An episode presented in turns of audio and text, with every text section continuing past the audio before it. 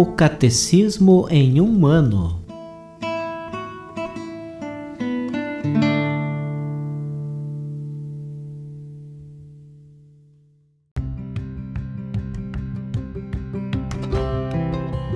Olá, eu sou Bruno, seminarista da Diocese de Ponta Grossa, Paraná. Você está ouvindo o podcast O Catecismo em um ano. Vamos ler todo o Catecismo da Igreja Católica ao longo de 365 episódios. Estamos utilizando a tradução em português apresentada pela CNBB em 2013, baseada na edição típica em latim. Baixe o plano de leitura por meio de um link que você encontra na página do Instagram, arroba o Catecismo em um ano, ou na descrição deste podcast.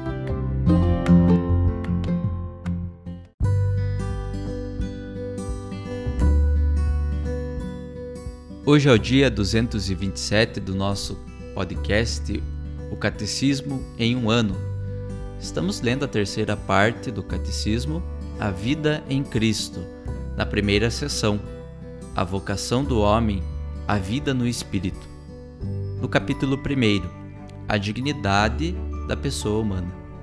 Leremos hoje os números 1783 a 1789.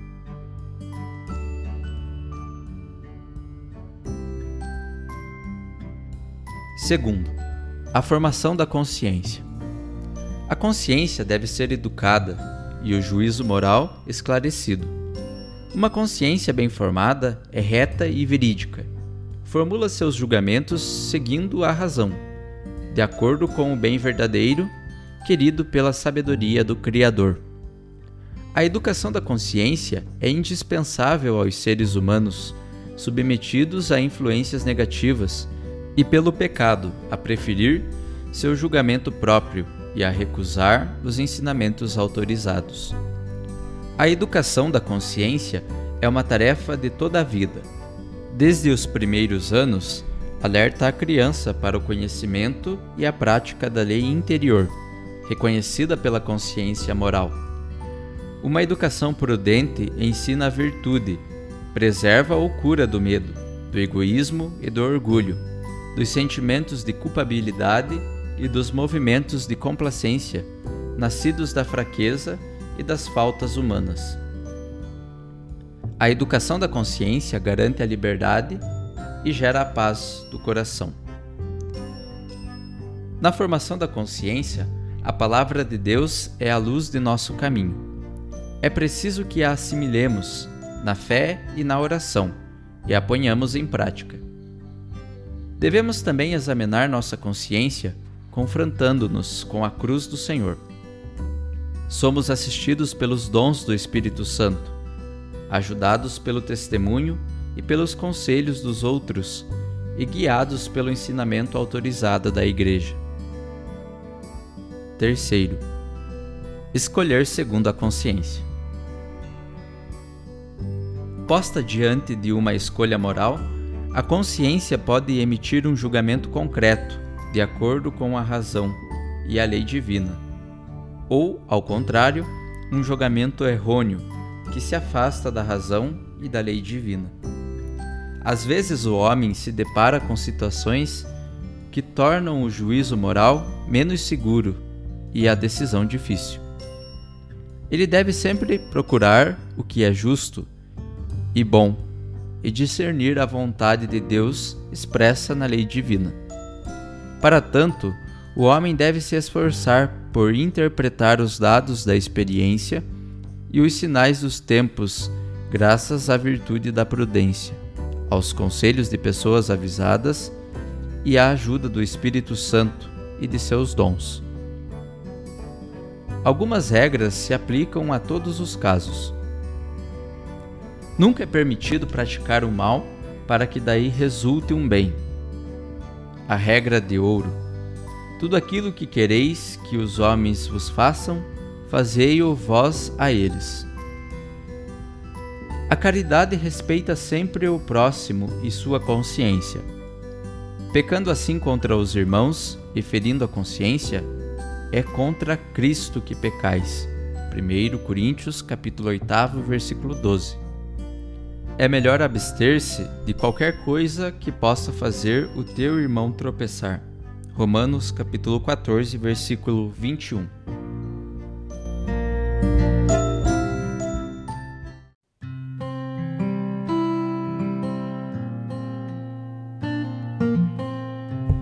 Olá, eu sou Yuri, seminarista da Diocese de Ponta Grossa, Paraná. Como um comentário adicional para o episódio de hoje, vamos ouvir a leitura de um discurso do Papa Bento XVI. Discurso do Papa Bento XVI aos participantes na Assembleia Geral da Pontifícia Academia para a Vida, 24 de fevereiro de 2007. Queridos irmãos e irmãs, é para mim uma verdadeira alegria receber nesta audiência os membros da Pontifícia Academia para a Vida, reunidos por ocasião da 13ª Assembleia Geral, e quantos quiseram participar no congresso que tem como tema a consciência cristã em favor do direito à vida. O tema que propusestes à atenção dos participantes e, portanto, também da comunidade eclesial e da opinião pública é de grande relevância. Com efeito, a consciência cristã tem a necessidade interior de se alimentar e de se fortalecer com as múltiplas e profundas motivações que militam em favor do direito à vida. É um direito que deve ser sustentado por todos, porque se trata de um direito fundamental em relação aos outros direitos humanos. Afirma-o com vigor a encíclica Evangelium Vitae mesmo por entre dificuldades e incertezas, todo o homem sinceramente aberto à verdade e ao bem pode, pela luz da razão e com o secreto influxo da graça, chegar a reconhecer, na lei natural inscrita no coração, o valor sagrado da vida humana desde o seu início até o seu termo e afirmar o direito que todo ser humano tem de ver plenamente respeitado este seu bem primário.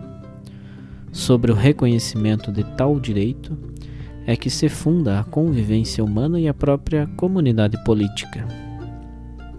Esta mesma encíclica recorda que, de modo particular, devem defender e promover este direito os crentes em Cristo, conscientes daquela verdade maravilhosa recordada pelo Concílio Vaticano II pela sua encarnação, ele, o Filho de Deus, uniu-se de certo modo a cada homem. De fato, neste acontecimento da salvação, revela-se à humanidade não só o amor infinito de Deus, que amou de tal modo o mundo que lhe deu seu Filho único, mas também o valor incomparável de cada pessoa humana. Por isso, o cristão é chamado continuamente a mobilizar-se para enfrentar os múltiplos ataques aos quais o direito à vida está exposto. Nisto, ele sabe que pode contar com motivações que têm profundas raízes na lei natural e, portanto, que podem ser compartilhadas por todas as pessoas de consciência reta. Nesta perspectiva, sobretudo depois da publicação da encíclica Evangelium Vitae, muito se realizou a fim de que os conteúdos de tais motivações pudessem ser melhor conhecidos na comunidade cristã e na sociedade civil. Mas é necessário admitir que os ataques contra a vida no mundo inteiro se ampliaram e multiplicaram, adquirindo também novas formas. São cada vez mais vigorosas as pressões para a legalização do aborto nas nações da América Latina e nos países menos desenvolvidos, mesmo como recurso à liberalização de novas formas de aborto químico, sob o pretexto da saúde reprodutiva. Incrementam-se as políticas do controle demográfico, não obstante já sejam reconhecidas como perniciosas também nos planos econômico e social. Ao mesmo tempo, nos países mais desenvolvidos, aumenta o interesse pela investigação biotecnológica mais aprimorada para instaurar sutis e vastas metodologias de eugenismo, até a busca obcecada do filho perfeito, com a difusão da procriação e de várias formas de diagnóstico que tendem a garantir a sua seleção. Uma nova onda de eugenética discriminatória encontra consensos em nome do presumível bem-estar dos indivíduos e, de maneira especial no mundo economicamente progredido, promovem-se leis para legalizar a eutanásia. Tudo isto acontece enquanto, sob outro ponto de vista, se multiplicam os impulsos em favor da legalização de convivências alternativas ao matrimônio e fechadas à procriação natural. Nestas situações, a consciência, por vezes subjugadas pelos meios de pressão coletiva, não demonstra suficiente vigilância acerca da gravidade dos problemas em jogo e o poder dos mais fortes debilita e parece paralisar inclusive as pessoas de boa vontade. Por isso é ainda mais necessário o apelo à consciência, e de forma particular à consciência cristã. A consciência moral, como diz o Catecismo da Igreja Católica, é um juízo da razão, pelo qual a pessoa humana reconhece a qualidade moral de um ato concreto que vai praticar, que está prestes a executar ou que já realizou. Em tudo quanto diz e faz, o homem está obrigado a seguir fielmente o que sabe que é justo e reto. Desta definição sobressai o fato de que a consciência moral, para ser capaz de orientar retamente o comportamento humano, deve em primeiro lugar alicerçar-se no fundamento sólido da verdade, ou seja, deve ser iluminada para reconhecer o verdadeiro valor das ações e a consciência dos critérios de avaliação, de maneira a saber distinguir o bem do mal, também onde o ambiente social, o pluralismo cultural e os interesses sobrepostos não contribuem para isto. A formação de uma consciência autêntica, porque está fundamentada na verdade, e reta, porque determinada a seguir os seus preceitos, sem quaisquer contradições, sem atraiçoamentos e sem compromissos, constitui hoje em dia um empreendimento difícil e delicado, mas imprescindível. E trata-se de uma empresa, infelizmente, impedida por diversos fatores.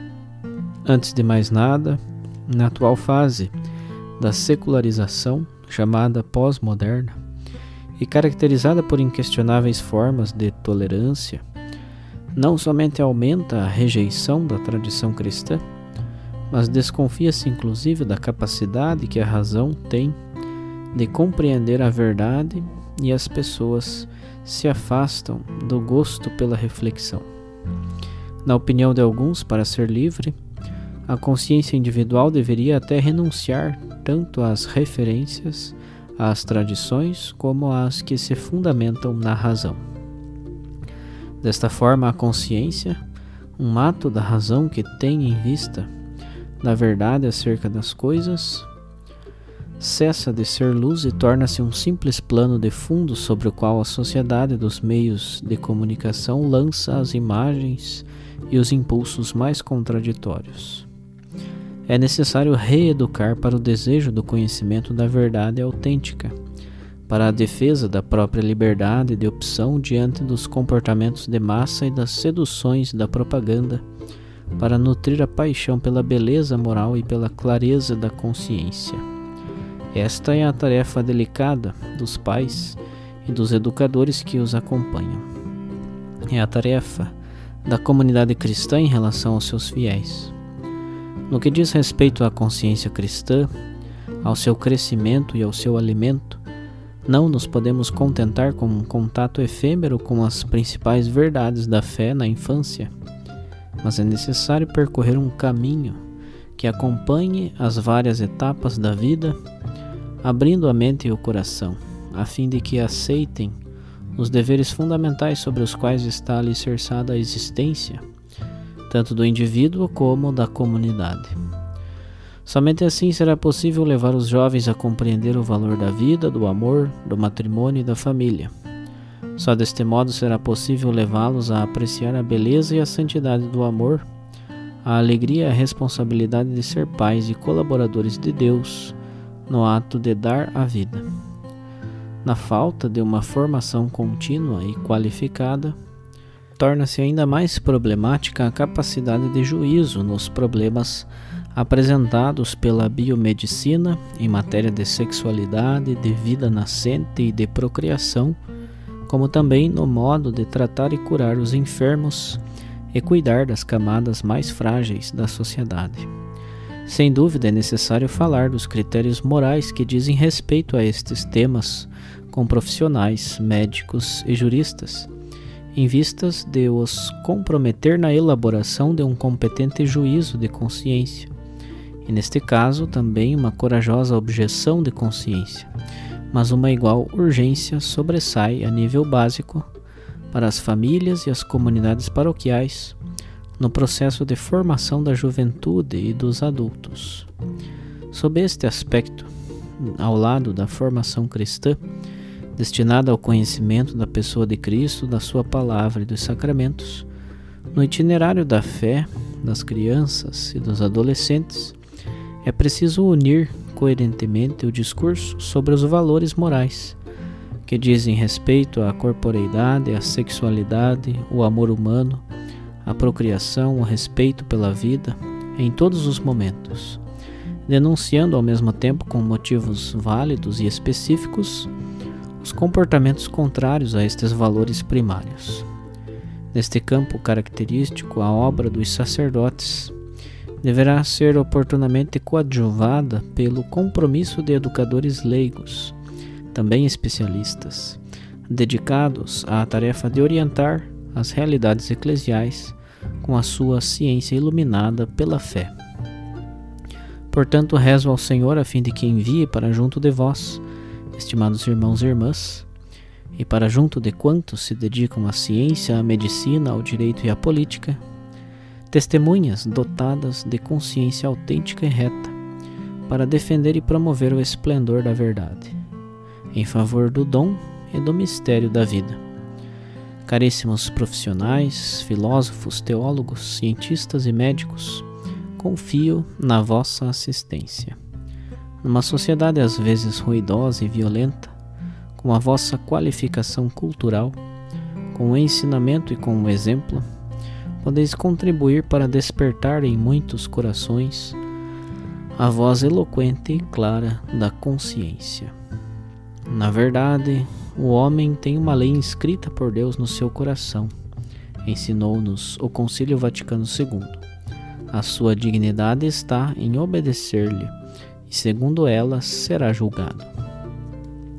O concílio ofereceu sábias indicações para que os leigos aprendam diligentemente a distinguir entre os direitos e as obrigações que lhes correspondem enquanto membros da Igreja e os que lhes competem como membros da sociedade civil, e procurem com diligência harmonizá-los uns com os outros, lembrando-se que em toda a ocupação temporal devem orientar-se sempre pela consciência cristã, pois nenhuma atividade humana, nem sequer na ordem temporal, pode subtrair-se ao império de Deus.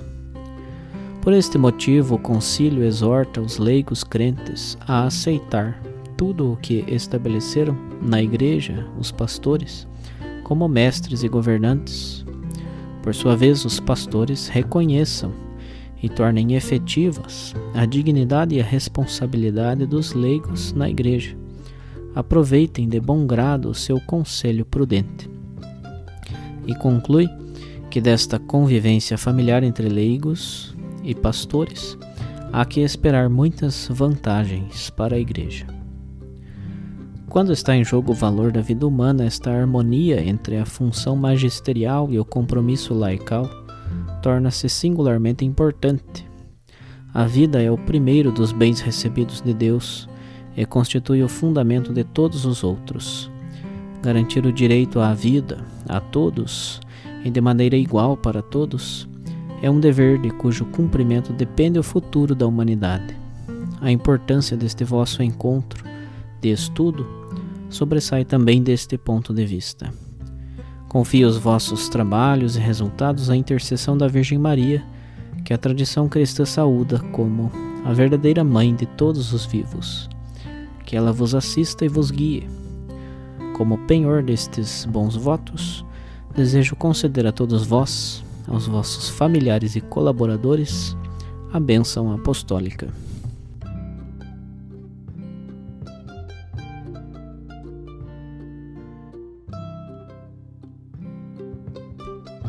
Os textos das catequeses papais encontram-se na íntegra no site da Santa Sé, vatican.va.